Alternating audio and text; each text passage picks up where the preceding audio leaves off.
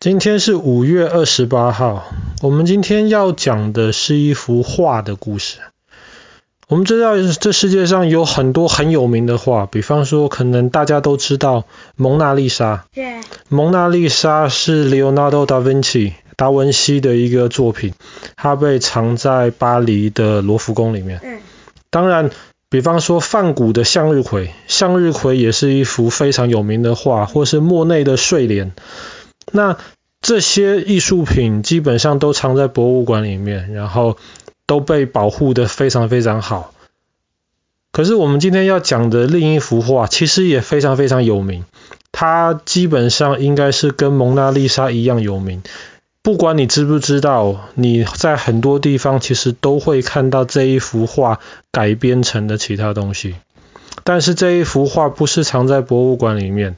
它基本上是画在一个食堂，画在一个吃饭的地方的墙壁上面。我要讲的不是 Banksy 哈，爸爸今天要讲的也是 Leonardo da Vinci 的另一幅非常非常有名的画，叫做《最后的晚餐》。没错，《最后的晚餐》。《最后的晚餐》在哪里呢？在米兰，意大利米兰。我们想到米兰的时候，大多数人可能都会想到米兰的大教堂，或者是米兰你可以去买很多那种非常好的设计师弄得很漂亮的衣服。可是，在米兰市中心边边的地方有一个小教堂，在那个小教堂里面，它其实以前不是一个小教堂，它以前是一个蛮大的一个修道院。什么是修道院？修道院就是对，就呃就是让很多中世纪的那些神父，他们就住在那边，然后他们就好好研究，好好学习圣经，就不太跟外面的世界有接触。但是他们也要吃饭呢，所以修道院里面自然也有饭堂。然后当时在盖那一栋修道院的时候，那个支持那个修道院的是一个贵族，非常有钱，他就请那个时候才二十八岁的达文西来在墙壁上面来帮他装饰画了一幅画。达文西就画《最后的晚餐》。《最后的晚餐》是什么呢？《最后的晚餐》其实是圣经里面一个非常有名的一件事情。你可能知道。耶稣基督后来被钉上了十字架，可是在他被钉十字架的前一天晚上，他他跟他的十二个徒弟、十二个门徒在一起吃了一次晚餐。那当然，吃完之后隔几个小时他就被抓起来了，所以这个就是叫最后的晚餐。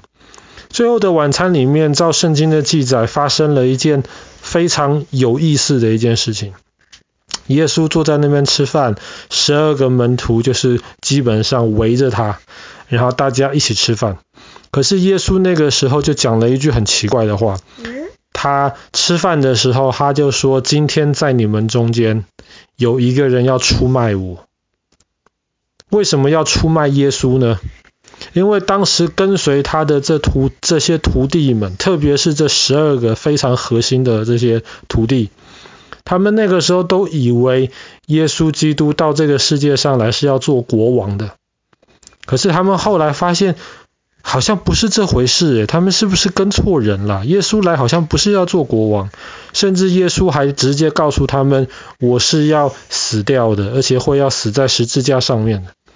所以这十二个门徒很多人都搞不懂耶稣在讲什么，可是其中有一个门徒叫做犹大。这犹大可能是因为太失望了。后来那个时候，在当时的教堂里面有很多敌人，耶稣的敌人，他们很恨耶稣，他们就想把耶稣抓起来。然后后来犹大这个叛徒呢，就去找他们，然后用非常非常便宜的价格把耶稣卖掉。他们说：“你们只要给我这些钱。”我就告诉你们耶稣在哪里，让你们可以把耶稣抓起来。可是，在耶稣还没有被抓之前，他其实已经知道了，他就告诉他这十二个门徒说：“你们中间会有一个叛徒，今天晚上就要把我卖掉。”那你想想看，如果今天你跟你的很尊敬的老师在吃饭，还有其他的同学们跟尊敬的老的老师在吃饭，忽然老师说你们中间有叛徒，你会怎么想？呃，你可能会很生气啊，怎么可能呢？对，你可能会很惊讶呀，怎么可能呢？甚至你可能完全不知道老师在说什么，你可能以为老师疯了，或是老师讲错话，或是老师喝醉了。当然，如果你正好就是犹大。正好就是那个叛徒的话，你就知道你是谁。没错，你知道你要做什么事情，你可能心中会很害怕。诶，怎么我还没有做，老师就已经知道了呢？这个就是最后的晚餐餐桌上面发生的事情。其实，在达文西之前也有很多艺术家画最后的晚餐，可是通常他们画的时候，最常见的就是耶稣坐在中间。十一个没有出卖他的门徒坐在一起，然后那个出卖耶稣的那个叛徒犹大，通常他可能就是背对着其他，呃，背对着我们这个观众，跟其他的门徒跟耶稣是不一样的方向，你可能看不太到那个犹大长什么样子。但是达文西，他不但是。大师啊，他他他他还是个天才，所以他在画这一幅已经被人家画烂掉的这个主题的时候，他就不太一样。哪里是不一样的呢？第一个，他要把三 D 的东西画在一个二 D 的平面上面，这个就很麻烦了。所以先。所以达文西在那个时候就开始尝试《最后的晚餐》。其实你如果站在那边看的的话，它最中间的地方是一个窗户，然后你会发现旁边的墙壁不是平行的，旁边的墙壁就像一个三角形这样子，慢慢的往那个窗户集中。而且最后的晚餐，既然是晚餐，就是在晚上吃的。可是达文西画的这个最后的晚餐，窗户外面明明就是白天，而且还透得进来阳光。耶稣坐在整个桌子的正中间，透进来的阳光就正好照在耶呃呃耶稣的身上，就强调达文西就是为了要强调耶稣是神。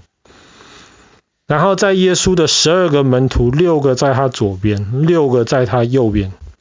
然后这十二个门徒当中，比较亲近他的，就是会靠着耶稣比较近，正好在耶稣的左边跟右边。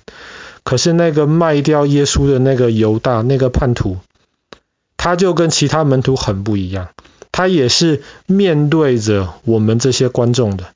但是当耶稣在讲那一句话的时候，达文西就把犹大画在一个，他的身体就好像是有一点要站出来，好，呃，好像是要扑向耶稣，对，jumping forward，要指责耶稣这个样子。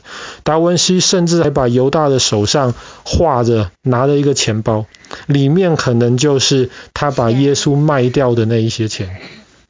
然后其他的十一个门徒，其实看起来有些人就是那种很惊讶的表情，有些人是很生气的表情，有些人是好像在吵、在吵、吵架这样子。是不是你？是不是你？要找那个叛徒。所以达文西在画这幅画的时候，其实非常的巧妙。达文西画这幅画的时候，因为这幅画是画在墙壁上。以前的墙壁就是有一点像水泥这样糊上去嘛，然后他们在墙壁上画画的时候用的颜料也都是水。可是达文西当时画的时候，他知道那呃那个东西留不久，所以他还自己去配颜料。那颜料是他自己发明出来的，其实是以油为主体的，就是像油画的那个样子。我有看了。对，当然最后的晚餐。画出来了之后，其实没有受到特别大的重视，因为它不是在博物馆里面呢、它不是一幅画可以带走的啊，它就是在一个修道院的一个食堂里面而已。所以最后的晚餐几百年来其实都被破坏得很严重，不不不是有人特别去破坏它，而是因为它上面的颜料可能就褪色啦，可能那墙那墙壁有点脱落啊，或干嘛。然后在第二次世界大战的时候，当然，嗯，那呃，英国、美国、法国的空军也有去炸米兰。